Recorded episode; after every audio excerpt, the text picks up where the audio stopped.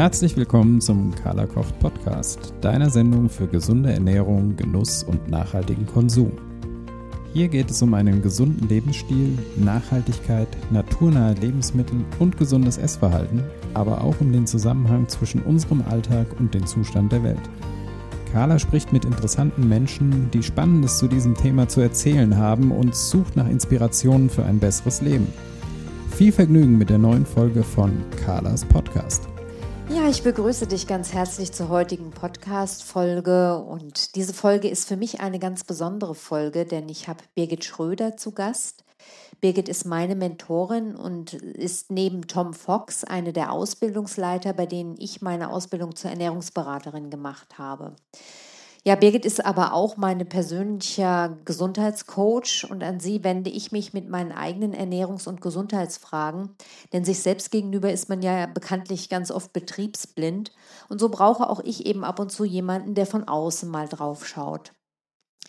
Birgit Schröder ist seit zwölf Jahren Heilpraktikerin und seit zehn Jahren selbstständig als Ernährungsberaterin und zertifizierte Therapeutin für klinische Psychoneuroimmunologie, KPNI und hat eine sehr, sehr schöne Praxis in Köln. Sie ist als Ausbilderin für die SPT-Edukation tätig, ist systemische Hypnosetherapeutin, tritt als KPNI-Sprecherin bei Online-Kongressen auf, berät die Kölner Polizei und hält Vorträge auf verschiedenen Veranstaltungen und Kongressen. Birgit ist also eine Fachfrau mit einem sehr, sehr großen Wissen und langer praktischer Erfahrung. In diesem Interview spreche ich mit ihr über ihre Tätigkeiten in ihrer Praxis in Köln, die klinische Psychoneuroimmunologie, über ihr Verhältnis zu Ernährungstrends, über ihre Arbeit mit Klienten, über Tipps, wie man nach einer Ernährungsumstellung auch langfristig eine gesunde Ernährung beibehalten kann, aber auch über ihr ganz persönliches Ernährungsverhalten, ihre Arbeit für die Polizei Köln und vieles mehr. Ich wünsche dir ganz viel Spaß mit dem Interview. Ja, hallo Birgit. Ich freue mich sehr, dass du heute hier im Podcast bist und dass ich dich hier begrüßen darf. Und vor allem bin ich super dankbar, dass du dir die Zeit für das Interview genommen hast, denn ich weiß, du bist immer super viel unterwegs und deine Zeit ist kostbar. Ja, insofern schon mal vorab ein riesiges, riesiges Dankeschön an dich. Und ja, sehr gerne. ja, vielleicht magst du dich selbst den Hörern mal kurz vorstellen und so ein bisschen von dir und deinem Werdegang erzählen, so als Einstieg. Ja, sehr gerne. Also äh, Birgit Schröder Name. Ich äh, bin wohnhaft in Köln und ich komme auch aus Köln und äh, ja, erzähle eigentlich immer gerne, dass ich so in meinem äh, ersten Leben äh, sehr als äh, Physiotherapeutin unterwegs war und äh, habe mich dann beruflich nochmal neu aufgestellt und dann äh, die Heilpraktikerausbildung gemacht und mich dann mit dem Heilpraktiker in Richtung Ernährung eigentlich spezialisiert. Und da bin ich jetzt auch schwerpunktmäßig äh, tätig mit eigener Praxis in Köln. Mhm. Das wäre so mal in Kurzform mein, mein Weg. Und äh, ich meine, als Physiotherapeutin liegt natürlich so das Interesse an Gesundheit ganz nah, aber was ist mit dem Interesse an Ernährung? War das immer schon so ein bisschen dein Steckenpferd oder äh, gab es irgendeinen Auslöser, dass du dich damit dann näher beschäftigt hast? Ja, Physiotherapie und Gesundheit, äh, klar, ne, hast du recht, das äh, liegt sehr nah, aber Ernährung war ganz lange eigentlich überhaupt äh, kein Thema, sondern ich bin so den klassischen physiotherapeutischen Weg gegangen, ganz viele Fortbildungen gemacht, manuelle Therapie und äh, was man da alles so machen kann. Ähm, und bin aber dann irgendwann äh, war ich so auf dem Weg, dass ich gedacht habe, puh, ich komme, äh, was äh, so das, ähm, die langfristige Unterstützung an Patienten geht, äh, durchaus an meine Grenzen und habe gedacht, da muss es irgendwie noch mehr geben. Und ähm, das war eigentlich so der Startschuss, der ich gedacht habe, oh, da könnte Ernährung jetzt ein ganz, ganz spannendes Thema werden. Mhm. Weil Ernährung eigentlich dasjenige ist, äh, was bestimmt, wie gesund wir unterwegs sind. Also es ist auf jeden Fall ein wesentlicher Faktor. Mhm. Ja, ich, das war dann, ja, genau, nee, und das war eigentlich so, ähm, ja, dass ich gedacht habe, jetzt muss ich mal mich anders aufstellen und gucken, äh, was gibt's denn in Richtung an, in Richtung Ernährung an in, in, in äh, interessanten Fortbildungen. Mhm. Dann würde ich dich ganz gerne gleich mal fragen, was sind für dich, ist vielleicht ein guter Einstieg in unser mhm. Thema auch, denn wirklich die wichtigen Komponenten für ein gesundes Leben? Also mit Sicherheit eine, eine gesunde und eine ausgewogene Ernährung. ähm, ganz viel Bewegung. Also das, äh, wenn man so über Ernährung redet, vergisst man immer, dass Bewegung auch eine wichtige Komponente ist. Ähm, und dann so eine gute psychoemotionale Hygiene. Also das wären für mich so die drei wichtigsten Aspekte. Und wie würdest du sagen, wann ist ein Mensch aus deiner Sicht gesund und wann ist er krank?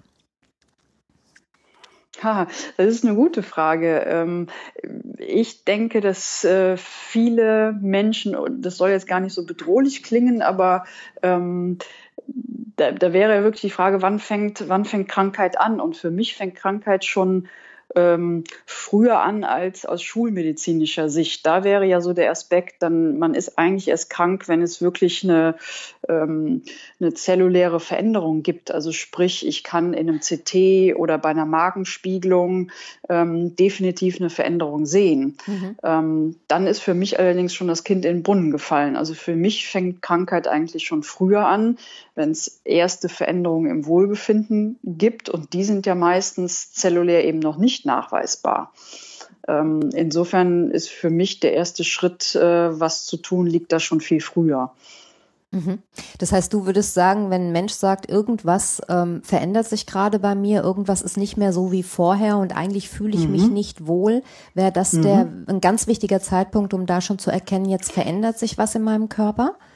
Genau, das wäre für mich äh, der entscheidende äh, Zeitpunkt, äh, das, das wahrzunehmen und zu sagen, hm, vielleicht muss ich jetzt schon aktiv werden, weil dann der Weg zurück zu einer äh, Vollgesundheit ja viel einfacher ist. Mhm. Und, und, das aber leider ja eher ignoriert wird. Ne? Und man, man macht weiter und denkt, ach ja, ne, ist ja mhm. nur ein bisschen und kompensiert man, genau. Mhm. Und wie würdest du dann diesen Begriff, wenn du sagst Vollgesundheit oder Gesundheit, dann im Umkehrschluss definieren? Was wäre für dich ein gesunder Mensch? Ein gesunder Mensch wäre für mich, äh, wenn er wirklich komplett im Einklang mit sich ist und eigentlich keinerlei Beschwerden mit sich rumschleppt.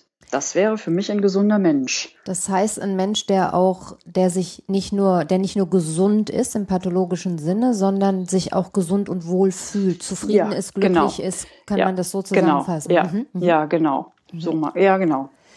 Ähm, und in mhm. dem Zusammenhang, du bist ja mit eigener Praxis in, in Köln tätig. Mhm. Ähm, kannst du so typische Probleme schildern, mit denen Klienten zu dir kommen? Ja, also es wäre nämlich dann genau dieses Klientel, ähm, ja, was dann auch zu mir kommt. Also das sind äh, viele Patienten mit zum Beispiel Magen-Darm-Beschwerden, die aber schulmedizinisch ähm, untersucht worden sind und wo letztendlich jetzt nichts gefunden werden konnte. Also das wären so Reizdarmprobleme zum Beispiel. Ähm, dann habe ich relativ viele Schmerzen Herzpatienten, viele Patienten mit Autoimmunerkrankungen, ähm, Diabetes, Stoffwechselerkrankungen. Also das ist eigentlich ein relativ weites Feld. Mhm. Und was schildern solche Patienten dann als Beschwerden zum Beispiel? Wenn du sagst Schmerzen, gut, das kann jetzt ein Schmerz im Bein sein oder im, im Magen mhm. oder eben dieses typische Reizdarm, das kennt ja inzwischen fast jeder. Ne? Das ist ja so eine mhm. Allerweltsdiagnose mittlerweile. Mhm. Also sagen wir mal so, wenn der Gastroenterologe mit einer Darmspiegelung nichts finden kann, dann wirst du als Reizdarmpatient entlassen, genau. wenn du sagst, ja, genau. na, irgendwas drückt mich mhm. aber trotzdem. Ne? Und das wären genau. dann auch so mhm. typische äh, Beschwerdebilder von Klienten in deiner Praxis. Ja, absolut. Okay. Genau, genau. Und was für Leistungen bietest du dann in deiner Praxis an?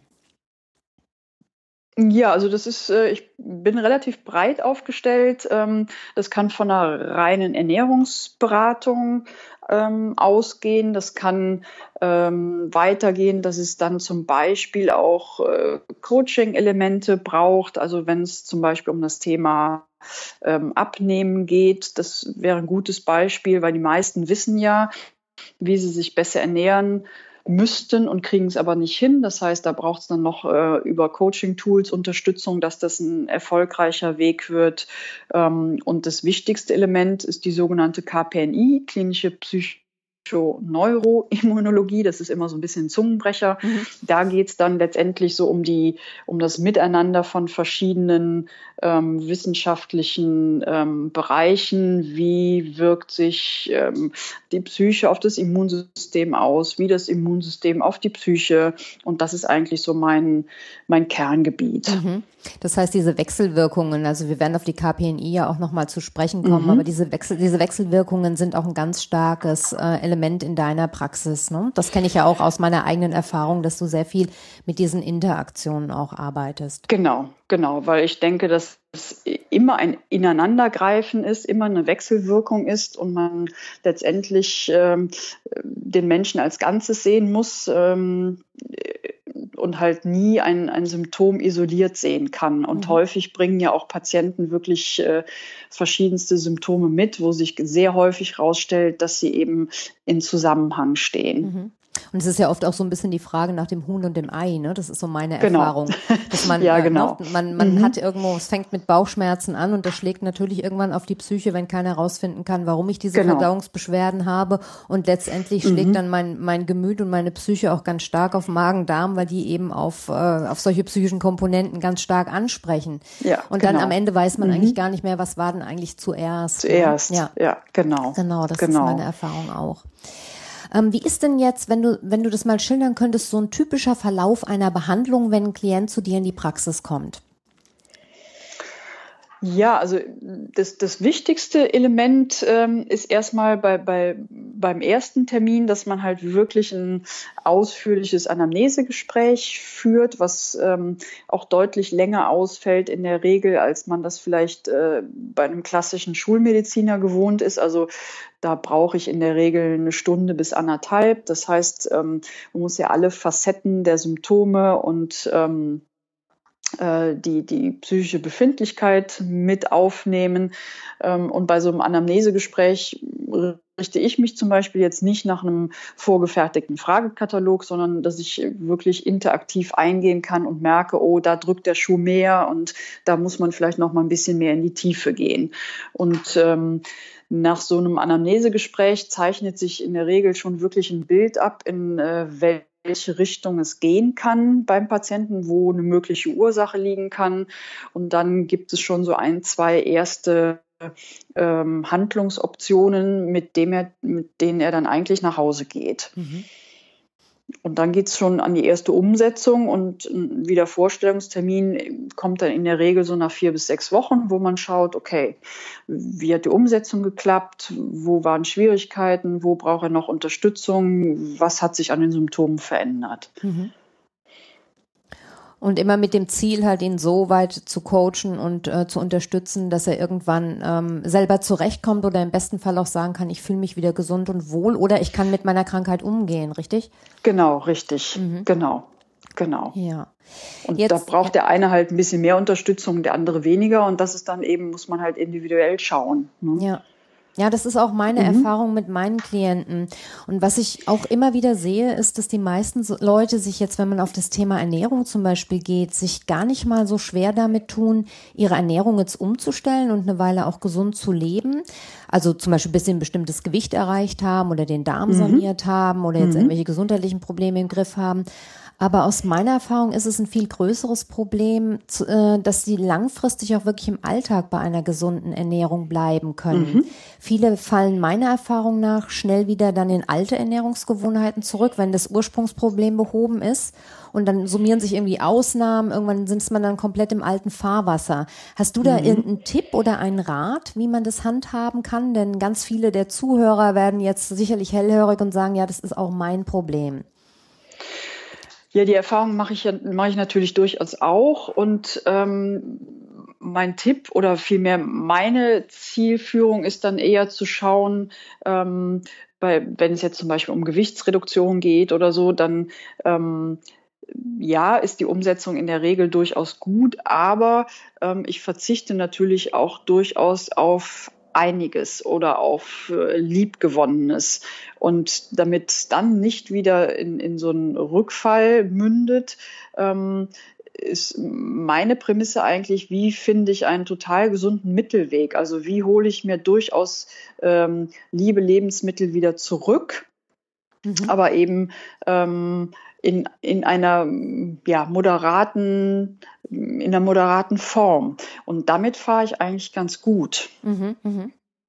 Ja, also wo ist für den individuellen Klienten, Patienten sein Weg? Mhm. Ja, und, und dann müssen Ausnahmen erlaubt sein und dann müssen auch bestimmte Lebensmittel wieder zurück, weil sonst, ähm, sage ich immer gerne, schlägt das Imperium zurück und dann äh, esse ich eigentlich wieder wie vorher. Mhm, mh. Wobei es natürlich immer ein bisschen darauf ankommt, wie ähm, willensstark dann auch ein Klient mhm. ist. Also ich finde immer das Thema mhm. Brot mhm. zum Beispiel ein ganz, ganz gutes Beispiel, mhm. weil es ja doch äh, vielen leicht fällt, wenn man in die Darmsanierung geht, eine mhm. Weile auf Brot zu verzichten. Ich mhm. erlebe hier Klienten, die wirklich manchmal Wochen und Monate lang problemlos auf Brot verzichten und äh, aber vielleicht am Anfang geäußert haben, irgendwann würde ich dann aber ganz gerne mal wieder. Und wenn man dann sagt, so jetzt ist eigentlich ein Punkt erreicht, wo man mal ausprobieren könnte, dann gibt es mhm. die einen, die sagen, ja, das kann ich gut dosieren. Und mhm. andere, die dann äh, verzweifelt nach einigen Wochen sagen, ich bin jetzt wieder total im Brotfieber. Bei mir gibt's wieder mhm. jeden Tag Brot. Ich merke, dass die Beschwerden zunehmen. Ne? Ich kann das mhm. nicht dosieren. Mhm. Und ähm, da ist, ist man ja schnell, oder ist meine Erfahrung, dass man schnell auch auf so einer ähm, ja psychologischen Ebene ist. Ne? Mhm. Also irgendwo mit der Frage arbeitet, was ist das, was mich dazu verleitet, dann immer äh, die Ausnahme nicht bei einer Ausnahme bleiben zu lassen, ne? Mhm. sondern dann so, dass das so überschlägt. Mhm. Hast du da noch mal einen Tipp oder eine Erfahrung, irgendwas, was du äh, solchen Leuten an die Hand geben kannst? Ja, letztendlich wäre man dann, hast du gut formuliert, ne, dann, dann kommt so ein äh, psychologischer Aspekt natürlich dazu.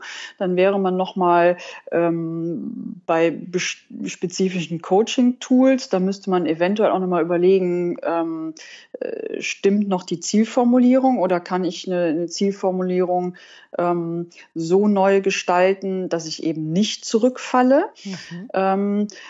Und letztendlich gibt's dann aber immer noch unterschiedliche Typen. Das heißt, die einen äh, fahren letztendlich besser mit so einer ähm, Rigorosität, dass man wirklich sagt, okay, für dich ist vielleicht ähm, die Strategie, gänzlich auf Brot zu verzichten, die, die beste.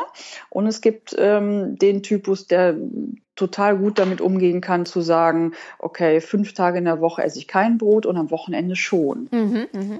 Die gibt's eben auch. Mhm. Ja, und letztendlich ähm, ist es schwierig, ja so einen, äh, den, den ultimativen Tipp irgendwie äh, zu formulieren, weil man wirklich gucken muss, äh, wo ist individuell so das, das psychoemotionale Problem, warum man dann vielleicht wieder total ins alte Muster kippt. Ja, das sehe ich genauso und das sehe ich auch bei meinen Klienten und das ist dann auch oft der Punkt, wo ich sage, da kommt man oft auch alleine aus dem Teufelskreis nicht mehr raus. Nee, weil genau. man manchmal mhm. eben im Beobachten des Klienten und im Stellen der richtigen Fragen ähm, dann ins, ins Wespennest sticht, ne? Ja, wie man genau. so schön sagt. Mhm. Ja, und plötzlich mhm. jemand sagt, jetzt fallen, fällt es mir wie Schuppen von den Augen. Genau Augen, das passiert ja. jedes Mal mhm. in dem Moment, äh, wenn ich dann anfange zuzuschlagen, ja. Und ähm, ich glaube, wenn man es mhm. einmal erkannt hat, ne, seinen eigenen, und das ist sehr individuell, das, da gebe ich dir absolut recht, seinen eigenen, äh, diesen springenden Punkt zu finden. Ne? Was ist der mhm. Gedanke, der mich dann antreibt und der ja. vielleicht sagt, jetzt ist alles mhm. scheißegal. Mhm. Wenn ich den einmal gefunden habe, bin ich natürlich aufmerksam. Und beim nächsten Mal, wenn er kommt, äh, sage ich, aha, dich kenne ich schon, ja. Und da falle ich ja, nicht wieder genau. drauf rein. Mhm. Ja. ja, ganz genau. Das ist meine Erfahrung auch. Ja, ja, hm, da, da können ja auch so Komponenten mitspielen, dass man ähm, wieder irgendwas nicht schafft ne? Mhm. und äh, wie, wieder schwach geworden ist und dass man, okay, jetzt, ne, jetzt ist es auch egal. Ne? Mhm. Jetzt habe ich es wieder nicht geschafft und dann esse ich eben nicht eine Tafel Schokolade, sondern fünf. Mhm. Ne? Und ja. wenn man äh, dieses Thema so ein bisschen vor Augen hat, dann weiß man, okay, was muss man jetzt noch unterstützen, damit es insgesamt mit der Ernährung klappt. Ja, ne? ja. Und das ist natürlich, kommt dazu, dass Ernährung immer auch ein, oder das Essen ein Ersatz für ganz vieles sein kann. Ne? Mhm. Dass es halt auch mhm. unterdrückte Gefühle und unterdrückte Gedanken sein können. Ähm, und die Frage, was brauche ich eigentlich jetzt wirklich? Äh, ja, eine ganz entscheidende genau. sein kann, ne? Ja, bevor ich absolut. sage, ich brauche jetzt ein Stück Schokolade, stimmt das wirklich, ja? Ja, genau, ja. absolut, ja, genau. Mhm. Birgit, ich würde super gerne auf deine Tätigkeit für den KPNI-Verband zu sprechen kommen. Mhm. Ähm, ich habe ja auch eine Ausbildung nach den KPNI-Richtlinien gemacht für die mhm. Ernährungsberatung und das ist ganz sicher für unsere Hörer interessant, nochmal zu verstehen, was die KPNI überhaupt ist. Kannst du das so ein bisschen erklären? Lässt sich das erklären? Was ist die KPNI? Ja, also wie gesagt, sie ist ja letztendlich ein bisschen Zungenbrecher, ne? klinische Psychoneuroimmunologie. Ähm, letztendlich ähm, ist die PNI ein, ähm, ein Therapiezweig, der verschiedenste äh, Schulen miteinander vereint.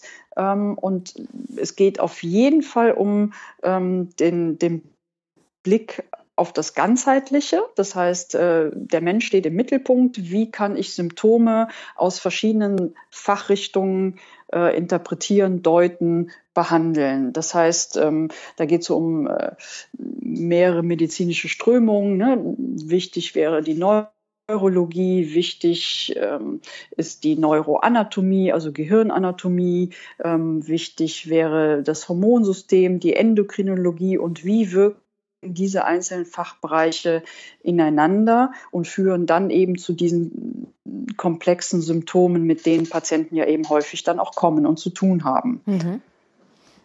Und ähm, der KPNI-Verband, für den du ja auch tätig bist, mhm. was macht der genau?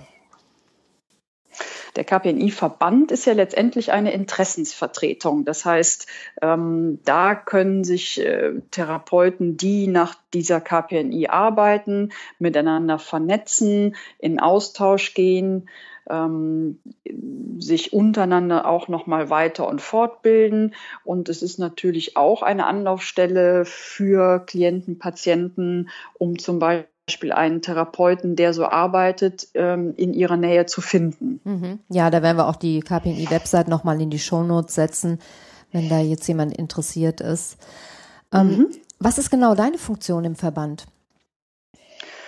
Meine Funktion ist, äh, ich bin ja stellvertretende Vorstandsvorsitzende, ähm, vor allen Dingen auch so die, die Interaktion ähm, der Therapeuten zu gestalten. Also was kann man ähm, zum Beispiel für Workshops anbieten? Wie kann man ähm, den Therapeuten rechtliche Unterstützung anbieten? Also rechtliche Unterstützung heißt, ähm, äh, wie gestalte ich meine Website gut? Was kann ich da draufschreiben? Was muss ich beachten? Dafür haben wir eine ähm, Anwältin für Medizinrecht, die sich dann spezifisch nochmal die Website der einzelnen Therapeuten anschaut.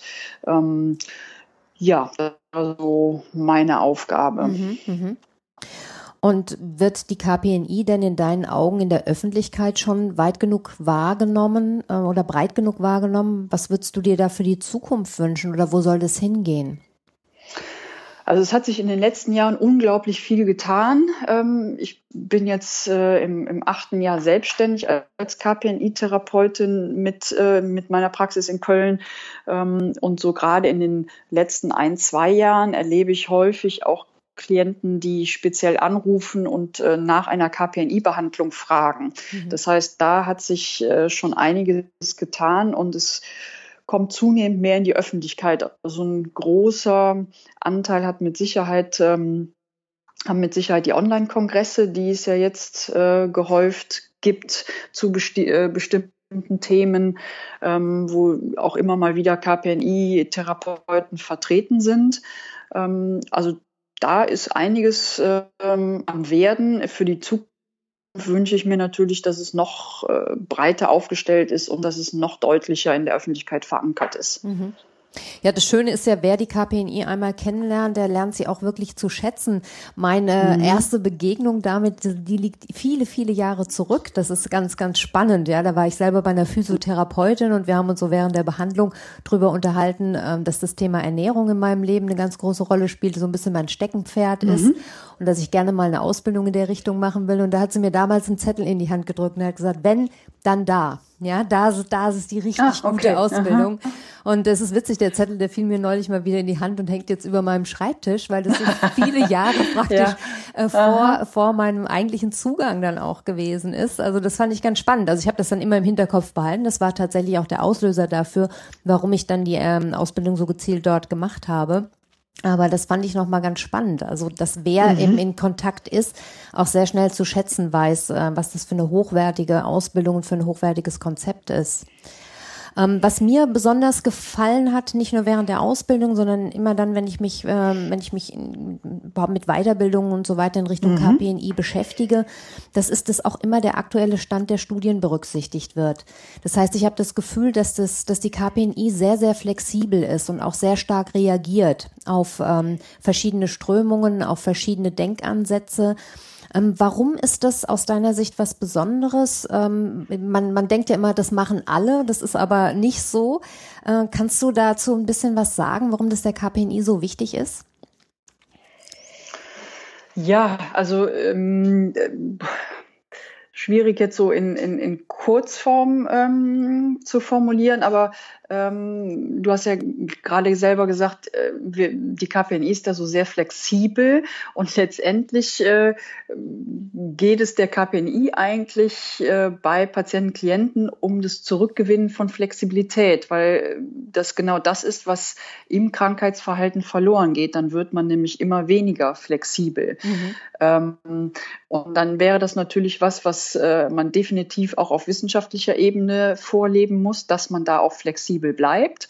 Ähm, und äh, natürlich ist die, ähm, die Medizin und die, die Fortentwicklung der Medizin heutzutage enorm schnelllebig. Das heißt, um am aktuellen Stand der Wissenschaft zu bleiben, muss man wirklich stetig neue Paper lesen und schauen, äh, wie entwickelt sich, ähm, was, was äh, sind neue neueste Studienergebnisse zu bestimmten Themen. Ähm, und das hat die PNI sich wirklich auf die Fahne geschrieben, das dann auch immer aktuell in die Unterrichtsinhalte einzubetten. Mhm. Insofern ähm, wird man immer wieder auch Veränderungen in der Ausbildung erleben. Ja, mhm. dass man, äh, wenn man jetzt vor fünf Jahren die Ausbildung gemacht hat und sie jetzt wiederholen würde, äh, bestimmte Inhalte so gar nicht wiedererkennen würde, weil sich einfach so viel schon wieder verändert hat. Mhm, mh.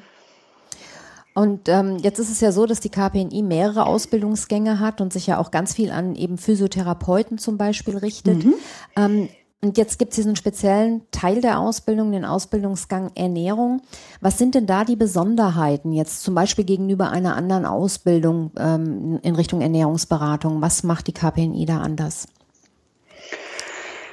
Ja, also ich würde mal, das soll jetzt überhaupt nicht äh, arrogant äh, rüberkommen, aber ich würde mal denken, dass so die klassischen Ernährungsberatungen oder Ausbildung eher dahingehend zu schauen, äh, ähm, wie setzt man äh, Kohlenhydrate, Fette und Eiweiß in, in einer guten Zusammensetzung in eine Ernährung um und eben lernt, okay, welche Nahrungsmittel gehören in diese drei Oberklassen.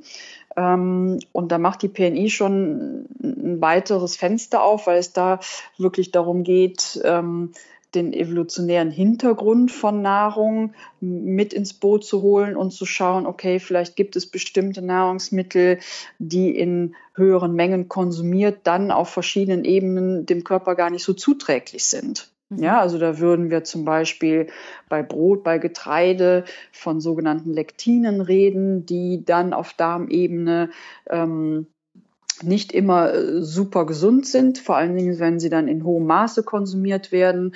Und ich denke, das ist äh, definitiv ein Alleinstellungsmerkmal der KPNI-Ausbildung, mhm. dass da eben genau geschaut wird, wie ist der evolutionäre Hintergrund, äh, wie viel vertragen wir, ähm, was sind eigentlich letztendlich noch artgerechte Lebensmittel ähm, und was essen wir alles, ähm, womit der Körper eigentlich gar nicht mehr so gut umgehen kann. Mhm. Vielleicht kannst du, also wir reden ja dann im Grunde genommen über eine artgerechte Ernährung für den Menschen, mhm. ne? ähm, wenn man das mal so als Schlagwort mhm. einbringen will. Vielleicht kannst du ganz kurz dieses Ernährungskonzept der KPNI so in ganz groben Zügen mal äh, skizzieren, dass einfach unsere Hörer, die vielleicht nicht so sehr im Thema sind, noch mal ein ähm, bisschen wissen, ähm, was so die wesentlichen Faktoren der Ernährung der KPNI ist.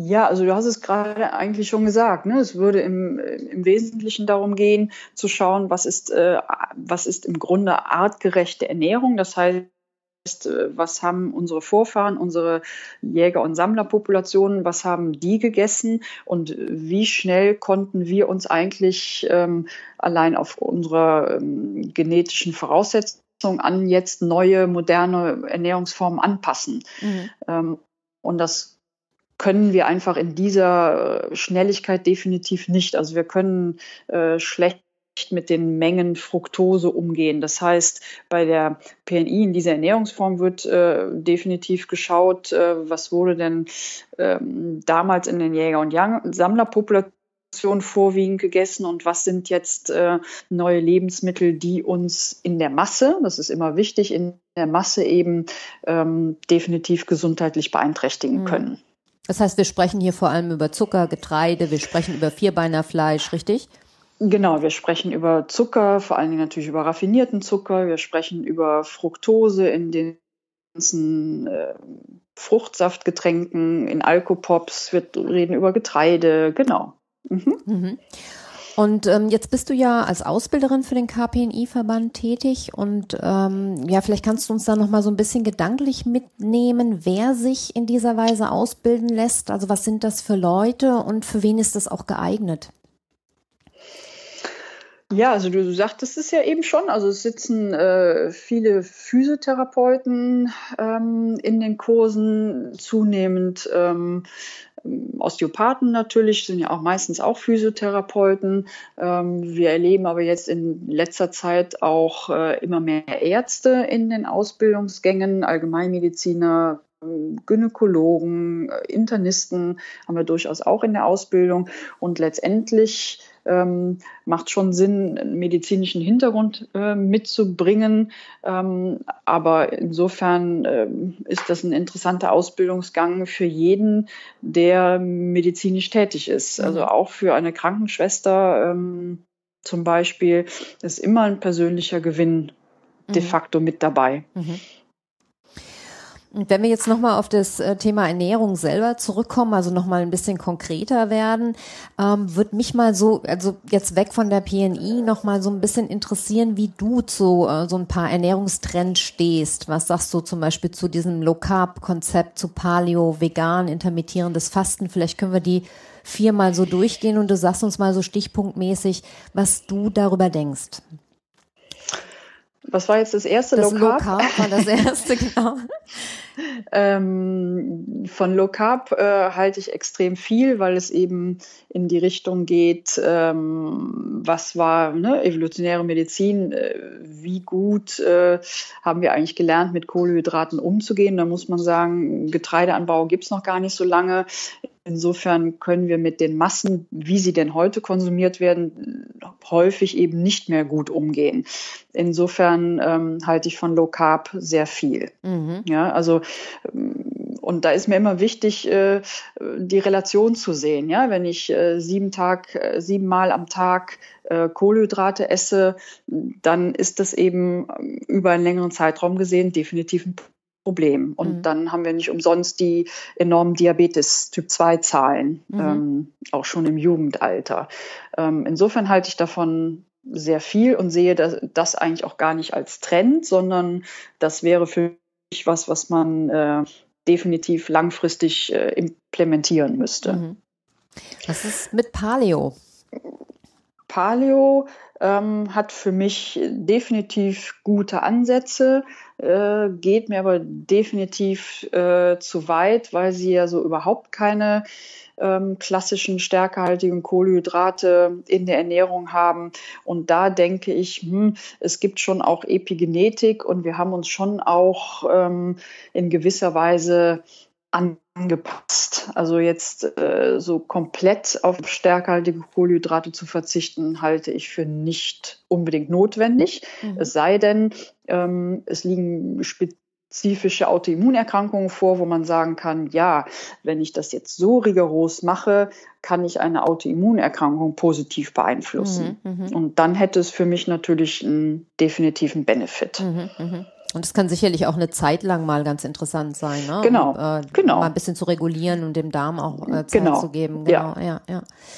Ähm, genau. Was ist mit dem, mit dem Fleischkonsum bei Paleo? Wie stehst du da dazu? Das ist ja, weiß ich auch aus den Online-Kongressen immer so eine Diskussion, ne? Wenn KPNI zu den Online-Kongressen von Paleo eingeladen ist, dann ist das immer ähm, der, der Punkt, um den, ich will nicht sagen gestritten wird, aber da wird ja viel diskutiert. Denn die PNI hat mhm. ja, glaube ich, ganz klare ähm, Vorstellungen, was den Fleischkonsum, den Vierbeiner Fleischkonsum angeht. Ja, da sagt die PNI ja eher weniger, ähm, auch aus bestimmten wissenschaftlichen Aspekten heraus. Ähm, Paleo ist da schon deutlich fleischlastiger unterwegs, wobei man auch da nochmal differenzieren müsste, wenn man jetzt äh, in die Entwicklungsgeschichte geht. Ähm, dann ist, äh, müsste man eigentlich den Fisch an erster Stelle nennen und dann das Fleisch. Mhm. Ähm, insofern, ähm, ja, es wird dann eben häufig im, beim Thema Paleo von zu viel Fleisch geredet, aber ähm, im Grunde muss auch der hohe Fischkonsum dann mit dazu. Mhm. Und dann relativiert sich das ja schon wieder. Aber ich äh, wäre jetzt definitiv kein Befürworter zu sagen, äh, fünfmal die Woche Fleisch essen. Mhm, mh. Definitiv nicht. Ja, dann sind wir, kommen wir nochmal auf den Trend vegan zu sprechen. Da hat man ja so ein bisschen das Gefühl, man weiß nicht so genau, wie die Zahlen sind. Die einen sagen, es ist rückläufig, dann werden aber auch zum Beispiel bei mir im Umfeld viele Leute vegan, ähm, von denen ich das gar nicht vermutet hätte, also die so im Nachgang zu mhm. diesem großen Trend der letzten Jahre plötzlich vegan werden. Wie äh, stehst du zum Thema vegane Ernährung? Ja, jetzt komme ich natürlich aus dem Bereich der PNI, äh, wo durchaus äh, vermittelt wird, äh, dass Fleisch als äh, also tierisches Eiweiß äh, schon auch wichtig ist, weil wir eben ähm, Eiweißquellen definitiv benötigen, um unseren äh, ähm, Eiweißbedarf überhaupt decken zu können.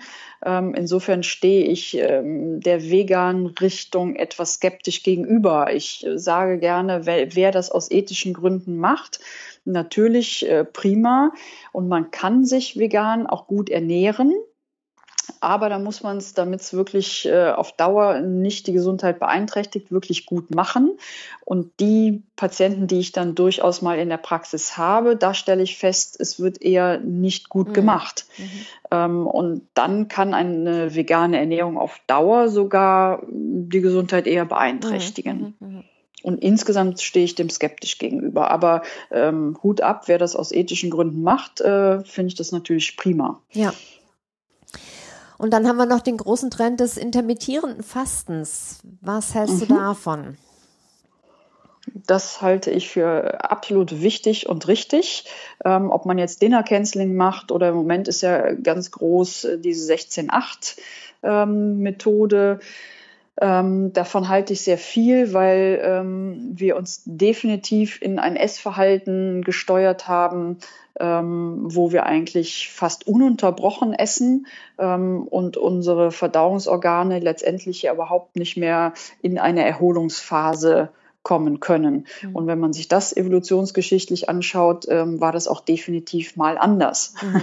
Mhm. Also man muss auch durchaus mal Phasen ähm, erleben, wo man nicht isst und wo der Stoffwechsel ähm, dadurch einfach äh, auch gut flexibel bleiben kann. Mhm. Davon mhm. halte ich sehr viel. Mhm. Und würdest du sagen, dass das für jeden geeignet ist?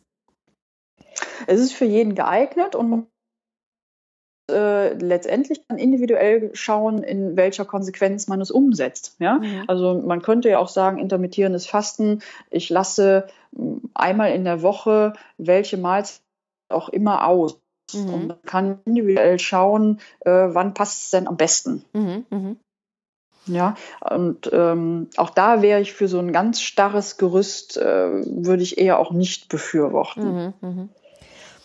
Ja, ich erlebe halt ähm, so verschiedene Zugangsweisen zu dem intermittierenden Fasten. Während ich anfangs ähm, gemerkt habe, dass viele Leute das sehr ernst und sehr klug betreiben, gibt es jetzt natürlich auch immer wieder Leute, die sagen, prima, das ist genau mein Konzept. Ich esse acht Stunden und fressen dann, wenn man es wenn man's genau nimmt, eigentlich acht Stunden durchgehend, egal was. Und mhm. das scheint mir dann auch nicht mehr wirklich gesund zu sein. Nee, ne? Also genau. es muss, glaube ich, immer so ein bisschen mit, ich sage immer, mit Hirn und Verstand betrieben ja. werden. Mhm. Ähm, denn 16,8 heißt natürlich nicht 16 Stunden fasten und 8 Stunden egal was essen. Ne? Nee, genau. genau, genau. Ähm, das wäre dann so die Legitimation, um äh, falsches Essverhalten aufrechtzuerhalten. Richtig. Und genau, ja, das ja. sollte es definitiv nicht sein. Und ich denke, da muss man immer bei den großen Trends so ein bisschen gucken, wie die dann auch umgesetzt mhm. werden. Ne? Das ist meistens mhm. ja am Anfang immer sehr seriös und sehr klug. Und dann äh, kommen diejenigen, die sagen, oh, das, das ist genau meins. Und dann äh, geht's ja. los mhm. und manchmal in eine ganz andere Richtung. Ja, was hältst du denn generell überhaupt von diesen Food-Trends? Es vergeht ja kein Jahr, in dem nicht da irgendeine Sau durchs Dorf getrieben wird. Ähm, aber ja, vielleicht kannst du noch mal aus deiner Sicht was dazu sagen. Ja, also äh, ich tue mich mit diesen Food Trends natürlich letztendlich ein bisschen schwer, ähm, weil es einfach, ähm, wenn es denn mal hip ist, äh, einfach äh, ja viel zu hoch gehängt wird. Ähm, letztendlich finde ich, wäre es dem Ganzen zuträglicher, ähm, wenn es bestimmte Dinge eben definitiv nicht so gehypt würden. Mhm. ähm, aber letztendlich denke ich, ähm, die, die wirklich wissenschaftlich fundiert sind, ähm, die werden auch Bestand haben. Mhm. Also insofern äh, werden das Trends sein, die nicht völlig wieder hinten äh, überkippen, sondern die werden erhalten bleiben. Und da denke ich zum Beispiel an intermittierendes Fasten, da denke ich an Low Carb. Das sind Sachen, die werden uns weiter begleiten. Mhm. Ja, ich würde gern das Thema noch mal grob wechseln. Das ist ein bisschen eine, mhm. äh, eine grobe Überleitung, aber was mich unbedingt noch mal interessiert und unsere Hörer vielleicht auch. Ähm, du bist ja ganz lange schon auch mit der Polizei in Köln äh, zu, in der Zusammenarbeit mhm. und da würde mich noch mal sehr interessieren, was du da machst. Vielleicht kannst du mal noch ein bisschen erzählen, wie es zu dieser Zusammenarbeit kam und was ihr genau macht. Ja, also mit der Polizei Köln arbeite ich de facto ähm, jetzt schon seit 2013, genau. Und ähm, die Polizei ist damals auf mich zugekommen im Rahmen äh, des behördlichen Gesundheitsmanagements, ähm, dass da die Idee war, wie können wir unsere ähm, Beamten äh, mit der großen Belastung, den sie, die sie definitiv haben, äh, auf Ernährung Ebene besser unterstützen. Ähm, es gab eine Zeit mit etwas erhöhten Krankenständen, mit mehr Herz-Kreislauf-Erkrankungen, ähm, mit einer hohen Stressbelastung und da spielt natürlich äh, Ernährung auch eine Rolle. Ähm, da habe ich auch mit einem Kollegen zusammen, mit dem Tom Fox zusammen, ähm, einen großen Vortrag gehalten, äh, wie ernähre ich mich denn ähm, optimal mit einer Schichtdienstbelastung, wenn ich zwei oder drei Schichtdienste fahren muss. Das ist auch ein großes Thema. Wie kann ich über Ernährung Schlafhygiene betreiben? Ähm, also da besteht äh, durchaus ein großer Bedarf. Mhm. Und ähm, ja, wie sieht die Zusammenarbeit aus? Ähm, in der Regel so, dass ich äh, wirklich so kleine Kurse gegeben habe in, in so einem Sieben-Stufen-Modell und ähm, dann relativ in möglichst einfachen Worten erklärt habe, wie es zum Beispiel ähm, zu einer Insulinresistenz kommen kann, wie das zu Müdigkeit und geringer Belastbarkeit führen kann und dann durch verschiedene Themen in dieser Art geführt. Mhm. Ähm, ja, ich finde es deshalb spannend, weil das ja, ähm, also man liest immer mal, dass jemand irgendwo einen Vortrag hält, aber eine so lange Zusammenarbeit zeigt ja einfach auch, dass erstens ein Bedarf da ist und zweitens, dass das Thema mhm. für die für die Polizei auch ähm, interessant ist, ne, oder langfristig interessant ist. Und ähm, mich würde interessieren, ob du, ähm, sind das nur Vorträge, die du dort hältst oder sind das auch individuelle Coachings, die du machst? Nee, bei der, im Rahmen der, der Polizeizusammenarbeit sind das äh, wirklich nur Vorträge. Mhm. Ähm, ich habe aber schon mal für eine andere Behörde gearbeitet und da ging es auch in Richtung Coaching? Also mhm. wo braucht es dann die spezifische Unterstützung, ähm, dass die Ernährungsumstellung eben klappt mhm. ja, und dass ich dabei bleibe. Das heißt, im Fall der Polizei Köln ist es dann so, dass die dich praktisch buchen für einen Vortrag und äh, dann sitzt wer möchte im, äh, dort und hört sich das an oder ist das auch verpflichtend für die Mitarbeiter? Nee, das ist freiwillig ähm, und äh, allerdings so, dass es vorher eine, eine feste Anmeldung geben muss für alle Vorträge Vorträge, die ich halte. Also das sind eben äh, sieben Vorträge ähm, und man muss sich für alle sieben anmelden. Es kann natürlich dann immer beruflich äh, was dazwischen mhm. kommen, dass man nicht teilnehmen kann, aber die Anmeldung geht dann über diesen gesamten Zeitraum. Ja, wow, das ist ja schon ein großer Input dann auch, ne, für den Einzelnen. Ja, absolut. Super. Ja, ja, ja absolut. Ja. Mhm. Ja, ich finde es deshalb bemerkenswert, weil es ja schön ist, wenn sozusagen ähm, das, dieses Interesse nicht nur den Einzelnen individuell betrifft als Privatmensch, ne, sondern wenn immer mehr Firmen und Institutionen auch darauf aufmerksam werden und verstehen, wie wichtig Ernährung ist und wie wichtig mhm. ähm, das Nachdenken über Ernährung ist. Und ich glaube, da ist ein Riesenbedarf und ich finde es deshalb ganz, ganz toll und auch bemerkenswert, dass wenn so eine lange Zusammenarbeit eben in dieser Form besteht. Deshalb war es mir wichtig, das auch nochmal aufzugreifen.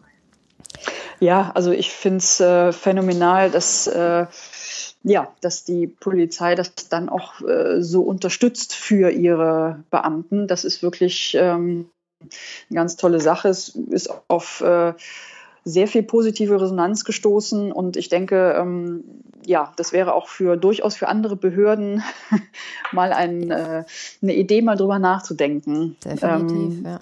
Ja, absolut. Ja. Und äh, macht einfach total viel Spaß.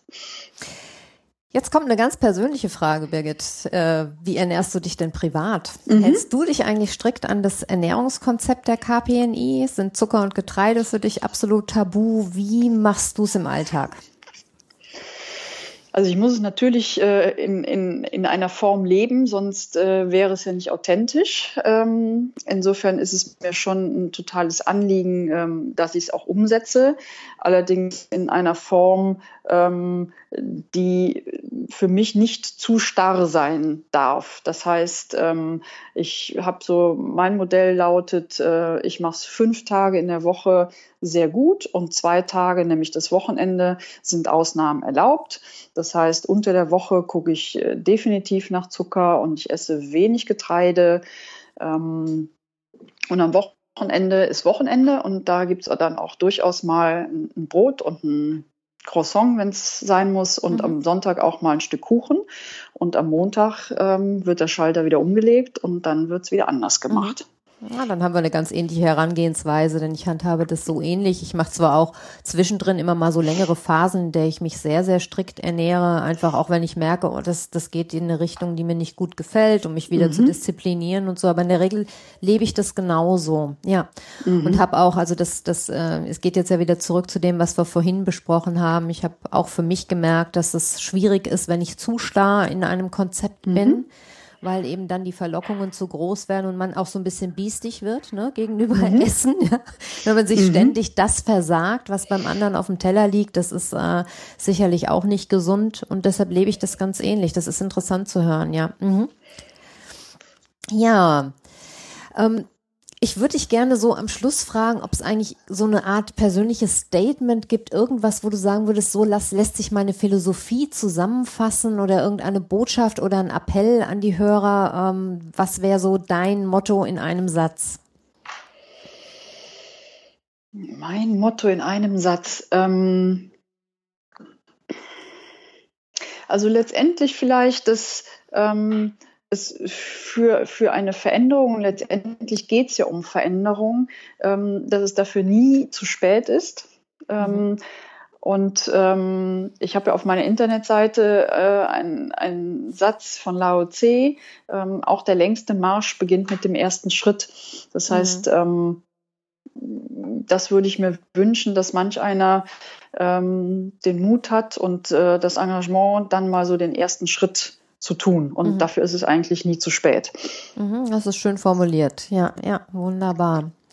Hast du vielleicht einen Buchtipp für uns und die Hörer, ähm, wenn es um Ernährung geht oder vielleicht auch irgendein anderes Buch, wo du sagst, irgendwie Nachhaltigkeit, äh, wo du sagen wirst, das ist im Moment was, was ich ganz toll finde und was ich sehr gerne als Tipp weitergeben möchte? Also wenn es äh, in die Richtung, äh, in der medizinischen Richtung ist, dann bin ich ja nach wie vor begeistert äh, von Julia Enders, da mit Charme, mhm. auch wenn es jetzt überhaupt nicht mehr neu ist und wahrscheinlich schon alle gelesen haben. Ähm, aber die, die es noch nicht gelesen haben, ähm, dann ist es für mich immer noch wirklich äh, ein ganz tolles Buch. Lohnt sich auch ähm, immer wieder ne, zu lesen, auch als Hörbuch. Immer Traum. wieder. Ja. Und mhm. äh, da bin ich ihr wirklich äh, auch sehr dankbar, weil dieses Buch definitiv den Darm und das Mikrobiom nochmal in ein neues Licht gestellt hat, auch im Bereich der Schulmedizin. Ähm, insofern, ja, ganz tolle Frau. Ähm, was ich aber vielleicht viel mehr empfehlen ähm, möchte, weil das auch meine Erfahrung so in der Praxis ist, ist ähm, äh, das Café am Rande der Welt. Mhm. Ähm, da schöne kleine Parabel, kann man fast sagen. Ähm, ich sage vielleicht gar nicht so sehr, worum es geht, aber ich erlebe in der Praxis einfach auch häufig äh, oder immer mehr Patienten, Klienten, wo es darum geht, äh, wo, wo ich einen, einen Sinn im Leben finde mhm. und ähm, dass das eben auch zu ja, Ungesundheit führen kann. Und insofern ähm, ist das Café am Rande der Welt da so mein, mein Herzensbuch. Schön, vielen Dank für den Tipp. Also die beiden Sachen setzen wir in die Shownotes für jeden ähm, zum Nachlesen. Ja, Birgit, dann danke ich dir herzlich, dass du dir die Zeit genommen hast. Es war ein tolles Interview und schön mit dir zu sprechen. Und äh, ja. Ich danke dir. Ja, ich hoffe, du hattest an dem Gespräch genauso viel Freude wie ich und konntest einen Eindruck von der KPNI, der klinischen Psychoneuroimmunologie gewinnen und weißt jetzt, warum diese Ausbildung für mich auch so besonders war, beziehungsweise warum ich so scharf drauf war, hier und nirgendwo anders meine Ausbildung zu machen. Die ähm, Buchtipps von Birgit, aber auch die Links zu ihrer Praxis und zum KPNI-Verband stelle ich dir natürlich in die Show Notes. Und ich persönlich freue mich, wenn du den Podcast weiterempfiehlst und mir, wenn er dir gefällt, auf iTunes eine positive Bewertung gibst. Denn das hilft mir beim Ranking und das hilft wiederum anderen Hörern, den Podcast zu finden. Und ich freue mich natürlich, wenn du meinen Podcast abonnierst und auch bei der nächsten Folge wieder dabei bist. In diesem Sinne, alles Liebe, deine Carla.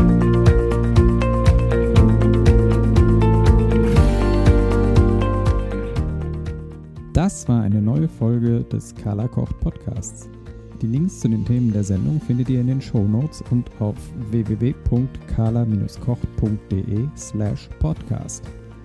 Wenn euch dieser Podcast gefallen hat, freuen wir uns über eine positive Bewertung bei iTunes. Weitere Folgen findet ihr auf Apple Podcasts, Spotify und in eurer Podcast-App. Carla Kocht gibt es auf Instagram, Facebook und Twitter. Vielen Dank fürs Zuhören und bis bald.